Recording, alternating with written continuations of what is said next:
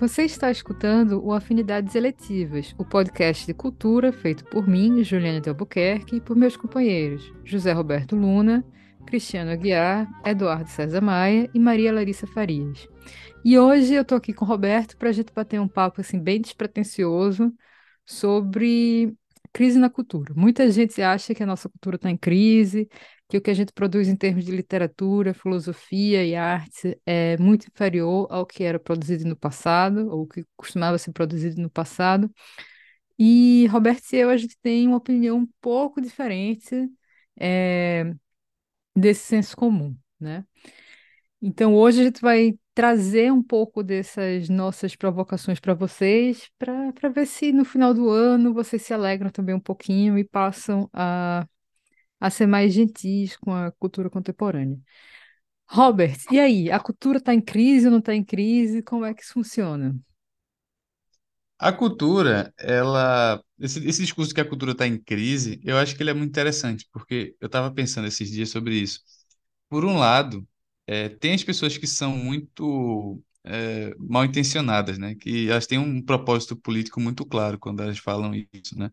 É, você vê, não é, não é difícil você ver, por exemplo, esse mesmo discurso sendo articulado por, por quem gosta do Olavo de Carvalho, por quem gosta de Bolsonaro, por quem gosta do MBL, né?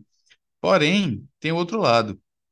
É uma espécie de senso comum também da nossa, da nossa geração, pensar isso, né? Eu acho que principalmente, é, é, principalmente é, pessoas da minha idade, né? Eu acho que a gente tem essa noção porque a gente cresceu também no período em que praticamente não tinha obras brasileiras de impacto né? Minha adolescência inteira, claro, tinha Milton Ratum, tinha o Tesa, mas eram obras muito pouco comentadas, e a gente praticamente achava que literatura brasileira era uma coisa muito do passado, né? É, mas permanece, eu acredito, essa, essa percepção de que, de alguma forma, o que a gente produz hoje, por mais que a gente goste, por mais que a gente consuma, né? E a literatura brasileira contemporânea tem sido muito consumida. A gente estava comentando um dia desses que a Carla Madeira foi a que mais vendeu livros de ficção, né? Ela vendeu até mais que Clarice Lispector, né? Que é uma autora consolidada que tem vendido muito ultimamente, né? Ela só, ela só perdeu para uma escritora de, de ficção eh, americana, eu acho que é Colin Hoover, algo assim, né? Mas ela, os três livros dela estão emplacados, então há um interesse, né? Torturado recentemente, Aline Bay, tem uma série de nomes que estão em evidência. Mas eu percebo que mesmo as pessoas que consomem essa literatura, elas tendem a achar de fato que eles ou são diferentes do, dos, dos escritores do passado, ou não são é, a mesma altura. Então, acho que o ponto que a gente deve levar em consideração, para além dessa questão do, do, do- da, da, óbvia, da, óbvia, da óbvia falsidade que, que o debate político leva em consideração, que essa percepção que a gente tem de que essas obras elas são menores tem muito a ver com a dinâmica própria da cultura. Então, a gente pega um, um autor como Shakespeare, que passou por uma série de leituras e releituras ao longo do tempo, uma série de, de retomadas, de resgates, de revalorizações que fazem com que ele se torne Shakespeare. Ele, Shakespeare por si só não é Shakespeare. No período em que ele escreve, ele não era ele. Mas com o passar do tempo, ele ganha uma aura muito forte, né? que, coisas que esses escritores não têm, não tem como ter atualmente, né? Por mais que ele tenha chancelas críticas, é muito difícil as pessoas considerarem uma obra é, que faça sucesso atualmente como uma grande obra, até porque ela não passou ainda por essa aprovação da cultura. Então, acho que é importante a gente pensar, quando vai considerar essa comparação entre obras, é, esse processo, essa dinâmica cultural, né? Que, na prática, a obra por si só, ela não tem um valor literário a priori, esse valor literário se ganha e se adquire com o passar do tempo, a, respeito, a, é, a depender da dinâmica é, histórica que vai ser envolvida. Então, no caso de Shakespeare, foi retomado pelos românticos, né? Foi retomado pela, pelos modernos, né? E recentemente o Harold Bloom, né? O próprio Freud retomou o, Shakespeare, né? É, e o Harold Bloom colocou o Shakespeare como um, um dos parâmetros. Então, ele é um, um processo cultural muito dinâmico que faz com que alguns sejam esquecidos e outros sejam retomados e que tenham uma importância, né? É, então, determinadas estéticas acabam permanecendo e com, com o passar do tempo, com esse processo de valorização e discussão, elas começam a se tornar maiores do que elas são, tá? O, o do que eram no, no período. Exato. E também tem a questão, né? É um processo dinâmico, determinadas estéticas permanecem, mas isso não quer dizer também que as estéticas que foram esquecidas, elas vão permanecer esquecidas, né? Elas podem, em determinado momento, ser redescobertas, né? É, a gente vê isso de uma determinada maneira com Kafka, por exemplo, né? A maneira como ele, de uma certa forma, ele foi é, interpretado por com chaves distintas, a chave do misticismo judaico, a chave da psicanálise, a, a chave da identidade, a chave da filosofia existencialista. Então, é, um autor está sempre, como você falou, né? A obra de um autor está sempre sofrendo é, interpretações diferentes, e isso é o que faz dela, é, o que provoca, né, é, a, a interrogação. Uma coisa que me passa pela cabeça, Robert, é o seguinte. Estava pensando hoje de manhã, antes da gente começar a gravar o podcast, é que talvez a cultura, é, não é que ela esteja em crise, né? Talvez é, o fato seja que a cultura em si já seja um sintoma de uma crise. A gente só tem cultura porque a gente está em crise. Ah, crise é, de entendimento do que é humano. Então, tipo, essa crise permanente da gente tentar se entender, que favorece, claro, é a tentativa da produção cultural, né? E aí a gente tem essa, exatamente o que você falou, algumas tentativas de explicação do humano é, pela arte, pela literatura, pela filosofia, elas parecem que têm uma vida mais extensa do que outras, né? Elas têm uma sobrevida maior. É, o que é que você acha disso, assim? É, Da, eu acho da que crise da cultura como sintoma de uma crise, não, não crise da cultura como sintoma de uma crise, mas a cultura como sintoma de uma crise de se pensar humano. Então, Ju, tem uma, uma profunda relação entre, entre uma coisa e outra, porque a partir do momento em que a gente não tem mais a possibilidade de ter uma definição de sentido e de bem viver a priori, é, isso significa que a gente começa a ter que buscar. E nesse sentido, os bens culturais, eles acabam tendo uma, uma relevância muito grande, né? A epopeia tem a função de dar um, uma- um sentido para um povo. Ele é a origem do povo, ele, cria a unidade de um povo, ele cria é, uma, uma mitologia, né? Ele tem um sentido que é ao mesmo tempo estético, mas é também religioso e é também histórico, né? É, o romance no, na modernidade, né? Pensa em modernidade a partir do século é, XVI, né?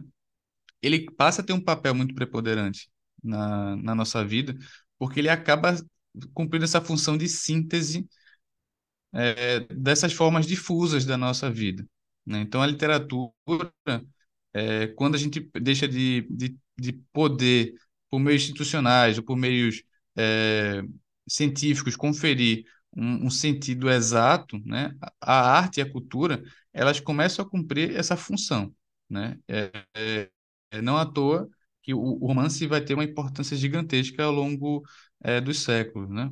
E a arte como um todo, a partir do Renascimento. Então, há sim uma, uma profunda relação entre essa impossibilidade de conferir um sentido, né, de conferir uma, uma explicação e uma síntese de um mundo difuso e as formas atuais. Na- Naturalmente, o romance ele agora é uma das formas possíveis de se fazer isso, né? No passado, o romance ele tinha uma, um papel quase que central, né? Mas hoje em dia ele disputa com outras formas. Então, essa, essa disputa por sentidos ela acaba naturalmente abarcando outras artes. né? Então, quem fala mal da literatura contemporânea vai também falar mal da música, vai falar mal do cinema, vai falar mal do teatro e como um todo. né? Então, qual é a questão que, que se coloca aí? Toda obra de arte, né, é, se a gente for levar a sério essa questão da crise da, da cultura como uma, uma busca por, por uma identidade, né, por um, uma estabilidade, ainda que ficcional e contingente do sentido, toda to, to, toda todo todo livro, toda produção cultural, ele parte de uma certa pressuposição sobre o que seria a realidade, sobre o que seria o sujeito. Então, o que acontece muitas vezes no dia de hoje é que certos elementos que nós começamos a considerar como relevantes para pensar uma subjetividade, né, a construção de um sujeito, eles acabam ainda passando por um processo de estranhamento. Então, por exemplo, eh, a gente leva em consideração hoje em dia que talvez o indivíduo ele não seja soberano, que talvez a raça, né, a etnia, é, ela tem um impacto na formação, no sentido de que ela impacta a socialização do sujeito. Então, vamos pegar, por exemplo, o avesso da pele, né? A discussão dele não é que a raça determine é, aquele sujeito, que ele é daquele jeito porque ele é negro, mas sim que essa vivência do racismo, tem um efeito muito nefasto na construção da subjetividade. Então, o racismo ele não é só uma ofensa que é, afeta eventualmente aqui e ali a vida de alguém. Né? Ele é um, uma, algo que molda uma, uma personalidade e faz com que ela tenha determinadas características. Né? É, uma violência constante, ele acaba gerando é, uma série de constrições. Né? É, e eu acho que essa, esse tipo de reflexão, por ser muito colada com os tempos atuais, ela acaba também não tendo o mesmo peso, mas que futuramente ela acaba se consolidando e sendo vista como relevante. Um exemplo que a gente pode dar sobre isso é a visão histórica do ser humano. A visão do ser humano como uma, um, um, fruto de uma, de, uma, de uma dinâmica histórica, ela é muito recente na humanidade. Se a gente for pegar, por exemplo, é, as epopeias, né? mesmo uma epopeia de emulação como o Lusíadas, o sentido da história é completamente outro. Né? Ele é mitológico, mas ele também está guiado pelos reis, pelos nobres que, que levam, que fazem mover a marcha da história. No romantismo já começa a mudar, né? É, então, na, naquele momento, essa visão do sujeito, ela pode parecer menor, ela pode ser até um pouco estranha, né? E parecer menos relevante que as demais. Mas quando ela se consolida, ela ganha outro peso. Então, a gente também está vivendo não só esse processo de crise, mas também uma, uma vivência de novas possibilidades de compreensão do que seria o sujeito, que seria o ser nessa, nessa na nossa cultura, né? Um outro exemplo muito claro é a década de 30 no Brasil. Você tinha ali é, um, um, passado recente é, moldado por um certo uma tradição intelectual beletrista, né? E surgem certas influências muito advindas do século XIX, essa compreensão é, mais da, do espiritual, do individual, né? é, dessa, desse quase que pecado, é, essa visão dostoievskiana e pessimista, né? esse pecado que marcaria todos os sujeitos. Quando surge o Homens de 30 como, com, com figuras como Graciano Ramos, né, que começam a colocar uma explicação histórica e sociológica para o sujeito, né, e classista também para o sujeito, há um embate intelectual muito forte. Então, naquele momento, um, um, livro como Vidas Secas, ele precisaria, por exemplo, uma chancela é, quase que metafísica, né? Então, você tem que pensar a classe como elemento metafísico para ser aceito como algo válido. É, a explicação puramente classista não é suficiente, né? Hoje em dia já é. é. Então, ele travou um embate muito forte com autores como Lúcio Cardoso, que tinha uma visão é, muito mais romântica do sujeito, né? muito mais pessimista, muito mais ligada ao decadentismo. É, esse processo de observar e a nossa incapacidade de naturalizar ou de é, achar que faz sentido determinadas formas de compreensão do sujeito, né, que depois são validadas, são é, aderidas à nossa cultura, e elas começam a, a ser vistas é, de outra forma. Né? Exato, Robert. Eu acho que você tocou num ponto muito importante aí, que é a questão da modernidade. O Nietzsche ele vai dizer em Além do Bem e do Mal, em um dos aforismos, que existem tantas moralidades do mundo, no mundo com, quanto existem é, estrelas no firmamento, né? Eu acho que com a modernidade, com a tomada de consciência de que é, ficava impossível já conferir um sentido único à experiência do humano, né? A gente notou que é, esse, essa fragmentação ela, na verdade, poderia ser um- uma maneira de engatilhar várias produções criativas, né? Inclusive de, se de se pensar a si próprio, né? O indivíduo mesmo pensando. Quando você fala aí na questão do racismo, né, que molda a experiência é, do indivíduo em sociedade, né, querendo ou não, a gente vê isso também em outras literaturas, não só na literatura negra, mas também na literatura judaica do século XX, na literatura americana, judaico-americana do século XX, com Philip Roth, com a questão do Complexo de Portnoy, por exemplo, que existe ali naquele livro do Complexo de Portnoy a possibilidade de a gente entender o quanto o antissemitismo ou as os estereótipos vinculados ao que é ser judeu afetam a experiência do homem judeu, do jovem homem judeu naquele momento da história americana, que no caso é o Alex Portnoy, que é o protagonista do romance, né? Então, tipo, recorte sobre a experiência do que é ser homem, recorte sobre é a experiência do que é ser negro, né? Do que é ser judeu, são tornam-se muito importantes. A gente não tem mais aquela autoridade de uma narrativa única, né? Do humano. E eu acho que é justamente por conta disso, por conta é, de como a modernidade ela passa a fragmentar, né, é, a experiência do, do humano, que é, a gente começa a ter esse processo de se pensar que talvez no passado as coisas fossem melhores, né? Porque a gente teria nessa nostalgia a fantasia de que tudo estaria mais organizado para a gente. Então, obviamente, vamos pensar assim que uma pessoa que olha de modo saudosista, né, para o passado, vai pensar que Dante é 50 vezes melhor do que Olavo Bilac.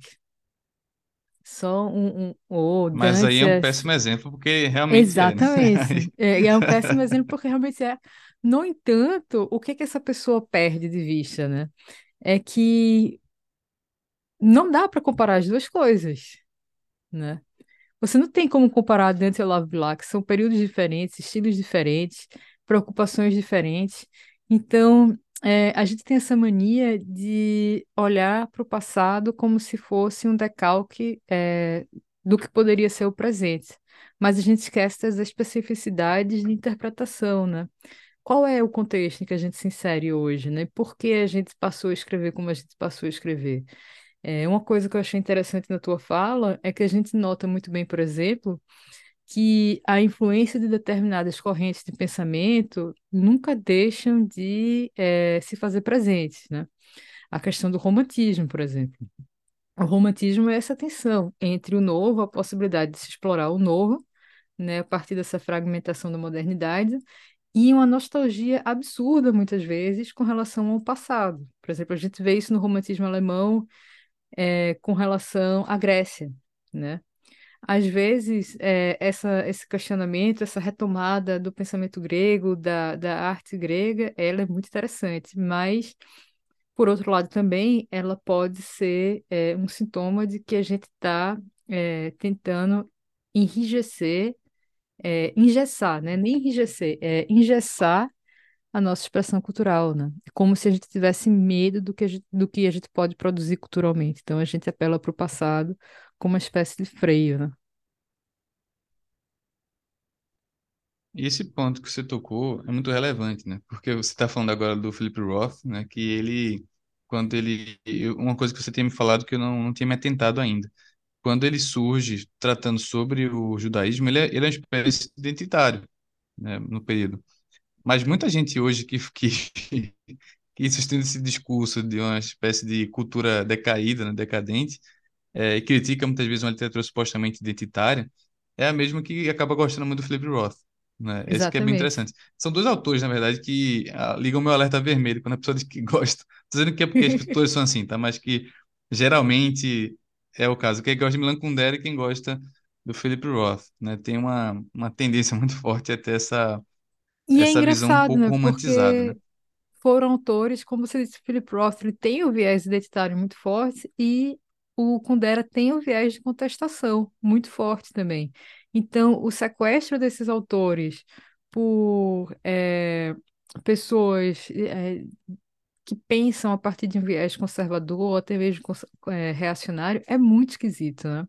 É como se elas estivessem retirando algo de essencial desses autores, como se elas não tivessem compreendido a ironia, que também tem isso, é uma herança do romanticismo, é a ironia que marca a literatura desses autores, né? Porque é, existe uma ironia muito forte ali do Philip Roth, quando ele trata da masculinidade. Não é como se ele tivesse é, assinando embaixo de tudo que os personagens dele faz, né? Mas é, É, é, a ironia é justamente isso, é você notar que você tem uma atenção muito grande, não dá para identificar é, 100% o Roth com os personagens dele, até se você for ler é, a maneira como a biografia dele é construída, né, é, você vai ver que existe é, semelhanças e distinções e, e criam essa tensão irônica. Então, tipo, o que é que os conservadores veem em Roth, eu não sei, né? Quer dizer, eu sei, mas eu acho que eles não conseguiram entender Roth direito. É isso que eu tô querendo dizer, né? A mesma coisa, Saul Bellow. Eu acho que os conservadores não entenderam muita coisa de Saul Bellow direito, né? Mas é isso. É, e assim, a gente sabe muito bem, né? A gente não vai dizer porquê, mas a gente sabe o que é que eles estão procurando nesses autores. né? Exatamente. É, eu, eu- teve um episódio que foi um dos episódios que motivou, inclusive, a gente ter essa- esse debate, foi quando, quando morreu Milan Kundera, as pessoas colocaram aquele tom de pesar, ah, morreu o último grande autor. Olha, é a primeira vez na minha vida que eu, que eu vi Milan Kundera sendo visto como um grande autor, né? É, porque, se for pegar a carreira dele como um todo, ele nunca foi um grande autor, né? Ele foi um autor relevante, foi um autor, mas ele nunca foi visto como essa grande figura, guardião da cultura, pelo contrário, né? Ele é muito questionado, inclusive, por muita gente, né? E não porque ele é, não, não, não se rende, porque, na verdade, ele, ele às vezes é- ele se rende até demais a uma questão política. Ele tem, tem livros dele que é, é, basicamente o cerne é uma crítica ao comunismo, né? Um livro dele, por exemplo, que é muito assim, é A Vida Está em Outro Lugar. né? O cerne acaba sendo uma questão política que a gente pode ver como muito particularista da maneira como ele Exato. desenvolve, né? É, e é esse, esse é o problema. É, há uma espécie de, quase de esquizoide aí, né? No, uma leitura esquizoide do, desses autores, né? Mas que diz respeito a isso, a questão dessa arena de sentidos na, na cultura. Agora, o ponto também que você tocou que eu acho muito relevante é essa questão de descolar a, o, a, uma estética do seu contexto histórico. Como se Dante tivesse escrito aquilo tudo que ele escreveu não porque ele está naquele momento, e sim porque ele é um gênio. E não que ele não, não, não que não estou dizendo aqui que não há nenhum mérito criativo, que não há nenhuma capacidade de singularização de estéticos. Não é isso que eu estou dizendo. Estou dizendo que Dante tem um contexto que o antecede, né, e um contexto que o pós-cede para que ele se, torne Dante. Então, Dante ele, ele escreve influenciado pelo cristianismo, né, que por acaso chegou à Europa, pelo, por Vigílio, pela, pela tradição grega, pela tradição platônica. Há um, um caldeirão de, de, de questões que o antecedem, né, a, a que ele dá vazão, e é um, um caldeirão também de, de coisas que acontecem posteriormente para ele chegar como relevante até nós. Pensem, por exemplo, Exato. que se Dante tivesse escrito em latim, muita coisa teria mudado na visão da obra. Porque o normal era que ele escrevesse em latim, mas decidiu escrever na sua língua romance, né? No, é, é, da, da Fiorença, né? Isso muda muita coisa na época. Muda E, muita e coisa. recentemente. Oi? Muda muita coisa.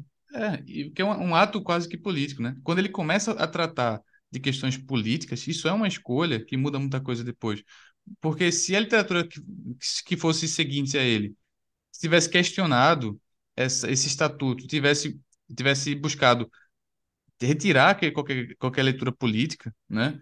Ela seria um, um texto esquecido, como outros muitos foram esquecidos Exatamente. E um Então, dos pontos interessantes da Divina Comédia, por exemplo, é a maneira como Dante eh, acaba eh, construindo uma crítica ou uma interpretação do contexto político dele na época, né? Eh, então, quer dizer misturando o com o divino, né? É Exato. Será questão. que, será Porque que tem, Dante era comunista? Será que Dante era um artista engajado? Você decide, né? Você liga para o 0800 aqui do, do Afinidades Eletivas e decide. Então, tá aí é, como é pobre pensar nisso, né? Tipo, que é, política e arte não podem se misturar, né? Arte pela arte, sempre. Não, não existe isso, né? É, e um outro ponto muito importante também, que a gente tem até discutido, é que todo mundo hoje em dia vai concordar que Shakespeare é uma grande, uma grande figura. Mas ninguém vai dizer, eu duvido alguém falar isso, que Homero seja, seja superior a Shakespeare, né? Por quê? É, se, se fosse, fosse pensar na decadência progressiva da cultura, faria sentido que Shakespeare não fosse melhor que Homero, mas todo mundo é, concorda que ele é. Até, até pelo, pela dinâmica, que também, muitas vezes também tem isso, Ju. Muitas vezes essa, esse sequestro ocorre até com a literatura grega. As pessoas leem a, a Grécia da maneira até mais ingênua que os renascentistas liam, né? Sim, É, eles não percebem que Homero, praticamente, o que ele, o, que- o, o que ele faz naquele, na, naquela literatura, a função que ela tinha na Grécia, é muito estranha, nossa. Então, o sentido... E o próprio Carpo fala isso. O Carpo também é adorado, né? É, por, por, esse grupo reacionários, sim. Carpo diz assim... Oi? Pelos Oi? reacionários, assim, é incrível, assim, É, parece que é... e o Carpo estava é, longe de ser um reacionário, tá? Só lembrar, lembrar vocês disso. É, o Carpo ele fala muito claramente assim, olha, se a gente for analisar friamente o Homero, ele não tem sentido para a gente. A gente faz uma projeção e a gente basicamente lê Homero a partir do, do, do Renascimento, na leitura que o Renascimento lhe, lhe conferiu, e ele consegue fazer algum sentido, mas visto em si mesmo, ele não tem sentido para a gente, né? É, e aí essa questão da história, de, de, de alguma forma sequestrar esse contexto histórico, que é tão importante para a gente pensar a arte, é um dos sintomas desse, dessa forma de pensar. Né? É realmente uma, uma tentativa de esquecer basicamente o que nos forma, né? Como, como... Exato. E, Robert, a gente tocou no Dante, tocando no assunto do Dante, me veio na cabeça é, a questão do soneto, né? E a gente teve uma controvérsia muito grande agora no Jabuti, porque foi justamente premiado no, na categoria de poesia um livro de sonetos e muita gente ficou com raiva. É, justifica essa raiva ou não? Né? Eu acho que esse Tipo, exemplo é muito. desculpa, esse tem. não era só isso, justifica ou não? Assim, você que é o cara da literatura aqui do Afinidade. Esse é um ponto interessante, porque aí é um momento em que a gente percebe uma relação entre os reacionários e os progressistas. Por quê? Quando eles criticam uma obra por ter ganho, por supostamente ser composta só de sonetos, o que eles estão dizendo é o seguinte: olha, existe uma literatura contemporânea, existe um debate contemporâneo, e esse debate é completamente diferente do passado. É uma literatura quase que nova, que não tem nenhuma relação com o passado. Isso é muito falso. Isso é a fonte da discordância geralmente entre eles, porque enquanto um está achando que essa, essa cisão com o passado ela é boa, o outro está achando que essa cisão é, é ruim. Mas não há cisão com o passado. Então, os debates atuais sobre poesia, por exemplo, eles não levam isso em consideração, né? Há uma, uma posição até muito cômoda, né, de dizer que cada um hoje em dia tem seu próprio projeto. Mas, na verdade, essas diferentes poéticas que há no dia de hoje, elas não, não prescindem do passado. Elas não são poéticas que se fundam no vazio. Elas são poéticas, que- são poéticas que têm muita relação com o passado. E a mesma coisa se replica aos romances.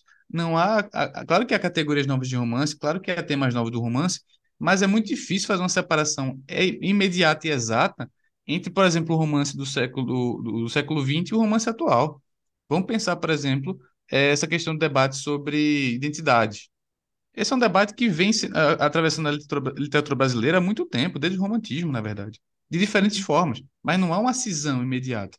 Então, quando se fala que um livro de sonetos ganhou isso é um absurdo, o que está se fazendo é criar uma cisão que é muito equivocada, né? É, porque na prática todos os autores eles partem de uma base histórica, né? Por mais que eles não sejam, talvez, não tenham como influências é, o passado, né, imediatamente, mas o passado ele sempre está na literatura, ele sempre é reformulado. A gente que lê a partir do presente, mas o passado ele está muito presente. Ele, ele tem, há uma Sim, tradição literária em que todo mundo se insere. Então não há a diferença que há entre um e outro é isso que a gente estava falando, esse elemento histórico que é muito forte. Mas na prática, em termos literários, de fato, não há essa cisão.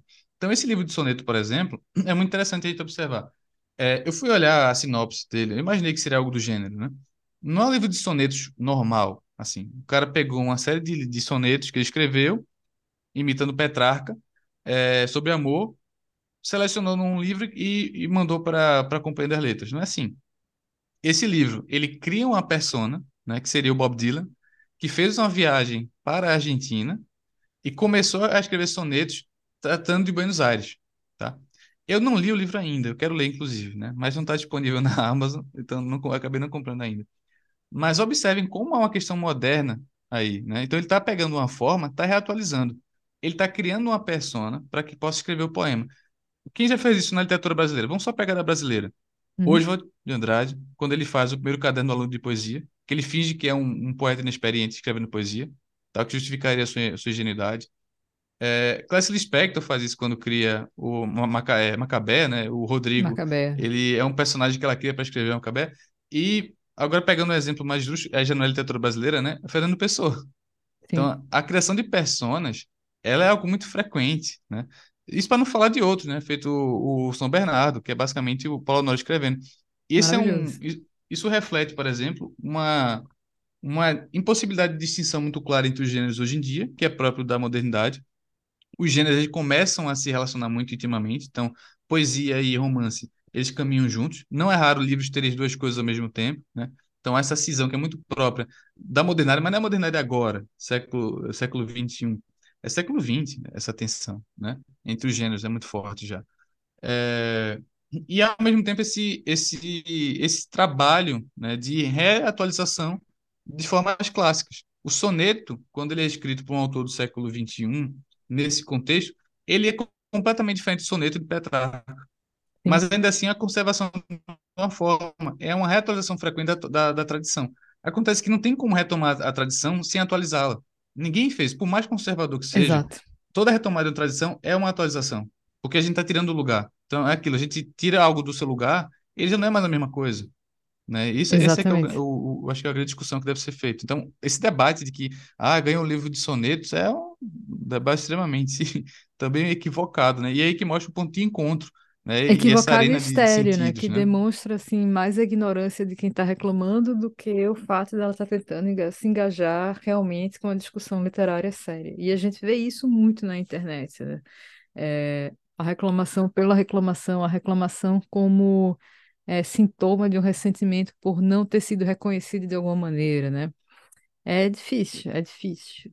Numa cultura onde todo E mundo também a quer ser demarcação na celebridade, posição, todo mundo né? quer ser estrela, é, ser relegado a segundo plano, né? Então, é, E ao mesmo tempo, Ju, uma, uma, uma demarcação de, de posicionamento, né? É, essa discussão que a gente estava tendo mais ou menos, que a gente pode fazer de modo mais claro agora. agora. Hoje em dia, a cultura, como ela, ela tem esse papel importante para essa síntese do que seria a vida humana, né? E entendam isso, essa síntese da maneira mais aberta possível, tá? É uma síntese ficcional e contingente, mas ela é uma forma de guia, porque não, não é que porque não há um sentido a priori que não há sentidos é, em disputa, né? exato, Na experiência humana. É, isso é também é equivocado pensar dessa forma. Mas quando a gente pensa nisso, a literatura e a, e a arte como um todo, ela acaba tendo um papel preponderante de demarcação de identidades. Então, um dia eu estava conversando com a, com a colega e ela falou assim, é, ah, é, eu gosto de Bacurau. Isso foi um tempinho, né? Eu falei, tá, mas você tinha me dito que não tinha visto. Ela falou, não, é porque eu tenho que gostar porque é do meu grupo político. Então, há essa, essa clareza hoje em dia de que quando eu tenho determinada posição política, quando eu quero me identificar com determinado grupo, eu tenho que ler de- determinadas coisas. E eu leio dessa forma engessada, né? É, eu leio só aquele tipo de coisa, é, e eu tenho que desprezar o outro tipo de literatura que não seja a que reflita o meu grupo político preferido, né? Então, o Philip Roth, não importa o que o Philip Roth fez ou deixou de fazer, que importa é o que ele representa enquanto cultura. Então, mesmo que eu não goste, mesmo que eu aquilo não faça tanto sentido para mim, eu tenho que dizer que gosto, porque isso demarca uma posição. Então, quando eu digo assim, ah, é, ganhou um livro de sonetos, eu estou demarcando a posição, estou dizendo assim, olha, esses prêmios eles são elitistas, esses prêmios eles são é, conservadores, reacionários, esses prêmios eles privilegiam pessoas que já são muito privilegiadas. Então, há um discurso inteiro por trás de toda a assunção do que é literatura.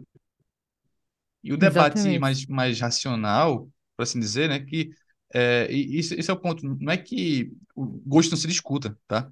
Se discute, se discute muito. A maneira, é, a diferença é de que forma esse debate vai ser levado a sério, né? De que forma ele vai ser exato. levado a cabo, né? No fim das contas. Exatamente, exatamente. Eu acho que um dos pontos cruciais da nossa discussão aqui, que a gente está percebendo que o passado influencia o presente, né, na, na literatura, é, há um tempo atrás eu li uma entrevista da Iris Murdoch, a filósofa, sobre a relação entre literatura e filosofia. E um ponto interessante que ela tenta, é, levantar nessa entrevista é que o que distinguiria literatura e filosofia seria uma das coisas que distinguiriam, né, literatura e filosofia seria justamente o fato de que na filosofia a gente tem esse diálogo persistente com o passado, porque as questões filosóficas elas se desenvolvem a partir de uma conversação permanente entre filósofos, né? Então, vamos pegar aqui. eh, Kant desenvolve uma ideia, Hegel retoma a ideia de Kant e procede o seu criticismo e coloca a própria ideia dele ali em jogo, e aí as pessoas que vêm depois de Hegel fazem o mesmo, o mesmo tipo de movimento. Já na literatura, ela vai dizer que um autor não necessariamente faz isso, né? Ele não tem essa obrigação de trazer o passado para jogo no texto literário. E eu fico muito surpresa com com essa. é, eu fiquei muito surpresa com essa, é, com essa opinião dela, porque a gente realmente vê isso, né? Por mais que o autor esteja livre para propor ideias que da cabeça dele, né, diferente de um filósofo que tem toda a tradição com a qual ele precisa realmente dialogar, é, ele ainda vai estar dialogando com o passado E vai estar ali nas páginas dele, né, que ele coloca, né? Então, tipo, se você escreve um soneto hoje, no século XXI, você inevitavelmente está dialogando com Petrarca, com Shakespeare, com Goethe, com o Trakl, no século XX, né, com Baudelaire, no XIX. Então, é, você tem toda uma linha, né, de, de autores que vieram antes de você para é que o seu soneto se desenvolva daquela maneira que ele se desenvolve hoje. A mesma coisa o romance, né? Você vai de Quixote até, não sei, Tortarado para escrever um romance, né? Porque, querendo ou não, é assim que funciona. É, e você brinca com as formulações, né? A Bíblia é um sinal dessa relevância, né, do passado com relação à produção literária presente. Muitos temas, muitos é, é, enredos que a gente retoma na literatura, mesmo na literatura atual, já estão presentes ali na Bíblia. Bíblia como texto literário, né, minha gente? Não como texto é, religioso. Então, é, é preciso a gente ter é, essa habilidade de perceber como a, as escolas literárias do passado, como as obras literárias do passado, elas são reatualizadas no presente. Né? Sem isso, o debate sério sobre literatura, sobre como as formas elas se atualizam, ele fica meio capenga, né? como a gente costuma dizer no Recife. E, a Cristevão, ela coloca um outro, outro ponto também sobre isso, né? Essa inter, intertextualidade, essa relação entre obras, ela existe independentemente da vontade da consciência. Porque Exato. há, há uma permanência cultural, né? A gente não simplesmente, quando nasce uma nova pessoa, ela não apaga tudo que veio antes e simplesmente cria tudo novo. Ela retoma, ela, ela, a criança ela já, ela já, já nasce com sentidos, né? Seja para os pais, seja para a família. E ela já vai ser inserida numa cultura, determinadamente, né? Essa cultura que é diversa que não é uma cultura fechada, não é uma cultura que tem um sentido único. Então, é, há uma, uma possibilidade de liberdade, porque a gente sempre pode fugir ao, ao, que, é, ao, ao que é determinado, né? A gente está sempre Sim. reformulando, recriando, repensando. A cultura, ela é plástica e ela é cheia de furos, né? Mas ela, mas é uma cultura, é um ponto, um, um ponto de partida, né? Até porque se não houvesse, seria difícil a própria leitura. A leitura é um compartilhamento de experiências, de visões de mundo, de qualquer coisa né? Porque gente, é sempre muito precária essa, essa relação, mas há um, um ponto de encontro que permite com que uh, haja uma chegada, né, para haver uma partida. Então, a gente chega lá a partir disso, mas é, a partir desse momento em que há essa relação, né, a partir do momento que gente se faz entender, os sentidos começam a, a se dissolver, né? Mas há esse ponto de, de, de compartilhamento, né? Então, quando a gente pega, por exemplo, um, esse livro de sonetos, a gente vai relacionar inevitavelmente com esses autores que você mencionou, né? E essa carga não é esquecida, simplesmente, né? Manda É, bom. e só um exemplo que eu, eu, também esqueci de dar, tá? Esse mesmo debate ocorreu, por exemplo, quando, quando Drummond escreveu Claro Enigma, tá? Que era... Você vê como é um debate antigo, né? Como a gente está retomando ao passado. Esse debate ocorreu no passado, década de 30, quando ele, ele publica Claro Enigma, que é um livro supostamente clássico, né? Só que quando você lê com, com atenção, você percebe que é uma ironia nesse classicismo de Drummond. E ao mesmo tempo não é uma ironia no sentido da repulsa pelo clássico, assim, ah, o soneto não era, não, não importa como forma, mas sim no sentido de que eu pego o soneto, pego essa, essa, esse elemento clássico como uma questão ficcional. Então, eu, eu posso me pensar clássico no momento, é, eu posso me pensar é, apolínea em um determinado momento, isso ser algo absolutamente passageiro e ficcional, não ser algo levado Exatamente. a sério. Né? Exatamente. Então, só para a gente finalizar aqui a nossa discussão, né? A gente está discutindo a crise na cultura, se ela é real ou não. A gente está abarcando aqui a provocação de que a cultura em si já é um sintoma de que a gente vive em crise, vive numa crise é, que ela é traduzida por uma busca constante de sentido do que é humano, porque a gente já não tem o sentido do humano estabelecido a, priori, a prioristicamente, né? Na modernidade isso se perde, né? As explicações que existiam, elas é, vêm, vêm ao chão, né? Religião, o trabalho entendido de maneira tradicional, a autoridade compreendida de maneira tradicional também, elas, elas, né? Tipo, vão para os ares. Então, a gente, como indivíduo, é que a gente vai precisar começar a tentar encontrar esse sentido por conta própria, né? Então, a cultura, por isso mesmo, seria um sintoma dessa crise. É, e a gente abarcou aqui também a questão de como o passado, né, na produção literária, na produção artística, ele importa. Importa para a gente é, compreender e saber criticar o presente e saber usufruir também o que está sendo produzido hoje em termos de literatura, arte contemporânea, etc. E então é, é muito mais complexo o tema da crise da cultura, de entender que o que a gente faz, o que a gente produz, não é raso, né? Como muita gente gostaria de entender ou de, de estabelecer, mas é, o que a gente produz hoje, na verdade, faz parte de uma conversação extensa com uma tradição, com o passado, em que é, determinados autores permanecem relevantes porque eles produziram objetos culturais, né? Isso. E o que, é que caracteriza um objeto cultural? É justamente essa permanência dele, essa relevância para nós contemporâneos. A gente pode dizer que é, o, o William Meister do Gates é um objeto de cultura, justamente, por exemplo, pelo que Roberto falou, de que é, ainda hoje a gente encontra com muita dificuldade textos literários que é, misturam, mesclam é, gêneros distintos, né? o romance e a poesia. E aí no William Meister, já ali no final do século XVIII, né? beirinha do século XIX, a gente já vê o Goethe fazendo esse exercício.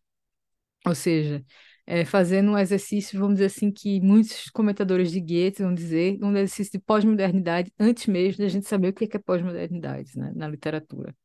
Tanto com relação dessa costura, né, dessa, dessa ter, coxa de retalhos de gêneros literários, como em relação à maneira como ele é, abarca essa busca de sentido do humano. Então, a permanência é tema é, não, é a característica central do objeto de cultura. E aí a gente tem também a questão por que é tão difícil é, aprender o que está sendo produzido hoje por artistas, escritores, filósofos como objeto de cultura. Porque a gente não tem, como o Roberto falou também, essa, esse distanciamento temporal que nos permite enxergar justamente é, essa permanência dele.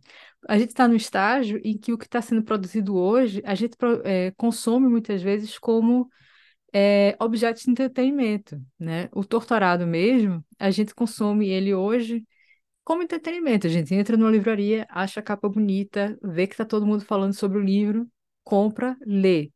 Mas daqui que a gente possa, né, estabelecer o Torturado como uma grande obra literária do Brasil do século do começo do século XXI, vai demorar ainda, porque a gente vai ter que ver quais são as, as influências que esse livro é, vai ser capaz de gerar em autores de outras gerações, né? Então, basicamente é isso, né, Robert? Entender também que determinados autores que hoje são abraçados por uma determinada é, direita reacionária, ultraconservadora, nem sempre são o espelho daquela ideologia, são projeções, muitas vezes, do que os seguidores dessa ideologia gostariam de acreditar, mas que existe aí uma defasagem é, perigosa entre é, de, de interpretação, né? E eu acho que um tema também que a gente precisa abordar é o seguinte: como a gente percebe que está lendo um objeto de cultura, ou que está consumindo um objeto de cultura, né? É, ou se deleitando com objeto de cultura, porque a permanência do objeto de cultura é, eu acho que não pode ser tratada com relação ao consumo, né? A palavra consumo está errada. Mas como é que a gente sabe que a gente encontrou um objeto de cultura? Né? É, será que é pela mera autoridade que a gente vislumbra ter um nome como Platão, Dante, Goethe? Ou será que é por um exercício mais racional? Eu acho que é um, por um exercício mais racional de justamente entender é, o que é que você está lendo, né? É, na prática é muito difícil a gente julgar as questões do pensando no futuro, né? Eu acho que quando a gente pega um, um livro contemporâneo, nossa atitude é pensar, tá, o que é que esse livro me ajuda a entender da atualidade, né? Porque o contemporâneo está falando muito sobre o presente, né? Todo livro Uhum, fala sobre o seu presente na prática. Então, o que é que esse livro me permite pensar sobre o presente, sobre o agora, né? A permanência dele é difícil de dizer, no fim das contas, né? É, então, é, o único, o único meio de, de discutir sobre esse- esses livros e ser justo com eles é pensando no que eles podem contribuir hoje, né? Para o uhum, debate de hoje, né? Para os sentidos de hoje. E para o que a gente entende hoje sobre literatura. Eu acho que essa é exatamente. a, é a grande questão, né? Esse debate mais racional, né? É, sobre literatura. Isso e, e um esforço que eu acho que é muito relevante, tentar, inclusive, é, se desprender um pouco do marketing, né? Que hoje em dia a, a literatura ela passa necessariamente por uma questão é, econômica. É, o livro é uma mercadoria, muito mais do que passou, né? foi. Sempre É, passou. Por exemplo, mas hoje é um marketing muito pesado, né? Eu me surpreendi quando eu estava escrevendo a minha tese é, sobre os estudos, é, sobre é, a questão de gênero na publica nas publicações alemães, né, de, de literatura ali no começo do século XIX, né? Então existia, por exemplo, uma competição entre mulheres e homens com relação ao domínio do mercado de publicação, né, editorial. Né? Então, é, a, muitas vezes, assim, os autores homens, eles tinham uma visão muito pejorativa das autoras mulheres ou do que elas estavam produzindo em termos de literatura, não porque exatamente eles fossem machistas, né? Mas porque eles viam naquelas mulheres é, concorrentes, né? E o bolso, a gente sabe, é o órgão mais sensível do ser humano. Não adianta dizer que não é. Esse dado eu não conhecia não, Ju. Né? E faz todo sentido, né? A gente pensar, esse século XIX, você está falando? Uhum. É, vai pensar que é um, tinha um público leitor feminino muito forte nessa época, né? Até Tinha, mesmo no sim. Brasil. É É interessante ali pensar isso, porque de fato, 1780 e 1830. Assim, é um legal. período que alguns estudos que eu li, então é, tem muita coisa interessante, assim, é, mostrando justamente essa competição entre autores homens e mulheres, assim, pela pelo dinheiro, né? Porque É, escritor, algumas pessoas esquecem no Brasil, escritor também come, né? é porque também no Brasil tem uma, uma, uma ligação, às vezes, da literatura com é, as grandes academias, né? Mas, de fato, sempre houve essa figura do escritor que quer vender para sustentar, né? Na na Europa e Exatamente, no Brasil também. Mas o que eu digo é que exatamente, hoje em dia você tem um, tem um marketing muito forte que ele, ele, ele não quer, ele não quer pensar racionalmente a obra, ele quer vender. Hoje em dia o marketing ele não está preocupado com o, que é o livro e o que não é. Ele está preocupado em vender o livro tá? Nas grandes, nas grandes editoras principalmente.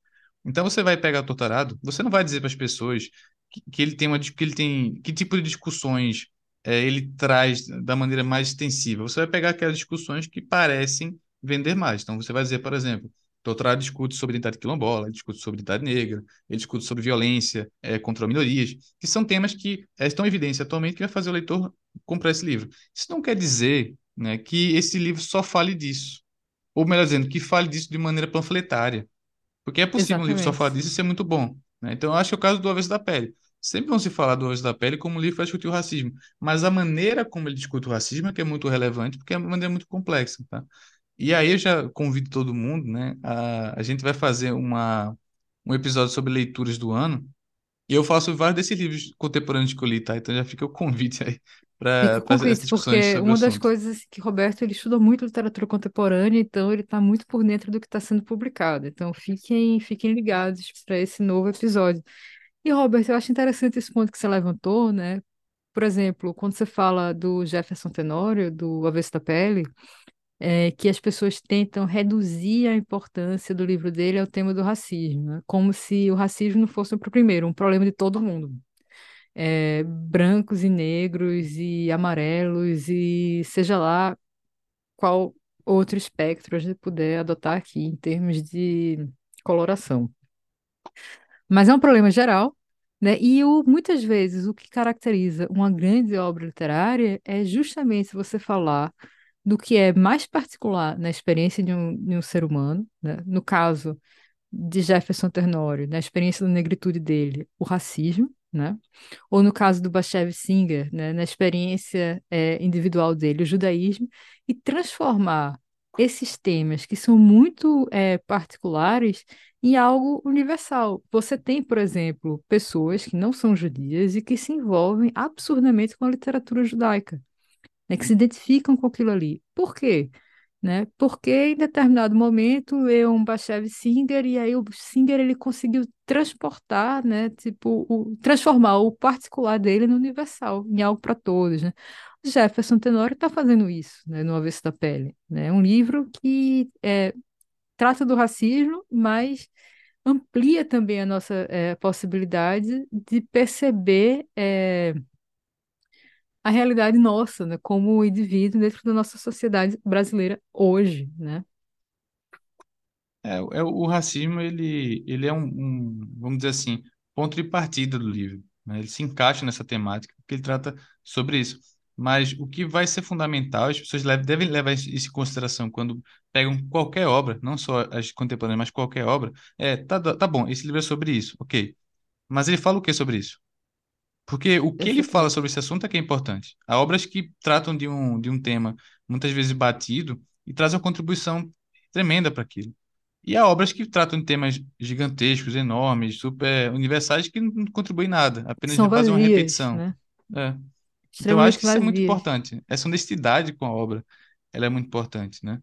É, no, no trabalho sobre qualquer tipo de, de literatura como um todo. Porque há, há obras também do, do passado que fazem, que são, é, a gente pode dizer que há um epigonismo ali, apenas repetem, né? É, muitas vezes são obras esquecidas, né?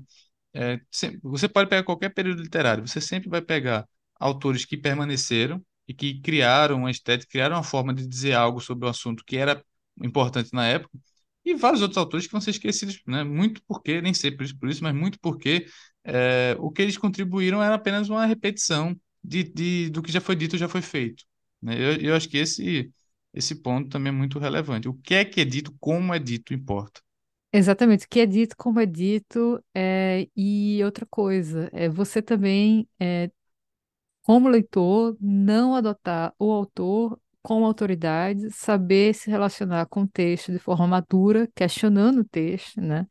E não simplesmente é, deglutindo aquele texto como se fosse a principal verdade do que está acontecendo. É, porque aí você também vai ser capaz, um dia, de ser um autor, de ser alguém que consegue compreender a realidade criativamente. É, eu acho que esse, esse é o grande ensinamento aqui, é, do, do que a literatura pode nos oferecer. E eu espero também que esse episódio tenha servido para que vocês pensem um pouco em como se relacionar com a cultura da nossa época, né? É, sejam mais gentis com a maneira como a gente está tentando articular o nosso sentido sobre o que é humano, né? Então é isso, Robert. Palavras finais? Ah, acho que eu tô bem feliz por esse episódio. Acho que a gente tem um quê também de desabafo aqui, né? Porque a gente que, que consome muita discussão cultural, a gente é bombardeado por muita coisa duvidosa, né, termos de, Muita, muita coisa discussão. duvidosa. E eu acho Exatamente. que falar um pouco sobre isso, por mais que, é, mais que não, não seja uma espécie, não haja uma, nenhuma garantia de ganhar um, um debate, não é um debate a ser, a ser ganho, é, é sempre relevante, né? Nem que seja para fazer as pessoas pelo menos pensarem no que elas estão falando sobre o assunto. tá? Eu acho que é um momento muito propício para isso, porque justamente futuramente vai ser visto como muito relevante para o mercado editorial brasileiro. perfeito. Então é isso, Afinidades Eletivas fica por aqui, mas em breve vocês terão um novo episódio nosso, antes do ano acabar. E sigam Afinidades Eletivas nas redes, no Instagram, eh, no Twitter. Siga a gente também aqui no Spotify ou qualquer outra plataforma de, de streaming que vocês utilizem. E deixem, por favor, uma estrelinha se vocês gostarem do conteúdo que a gente produz, para que a gente também ganhe um pouco mais de visibilidade.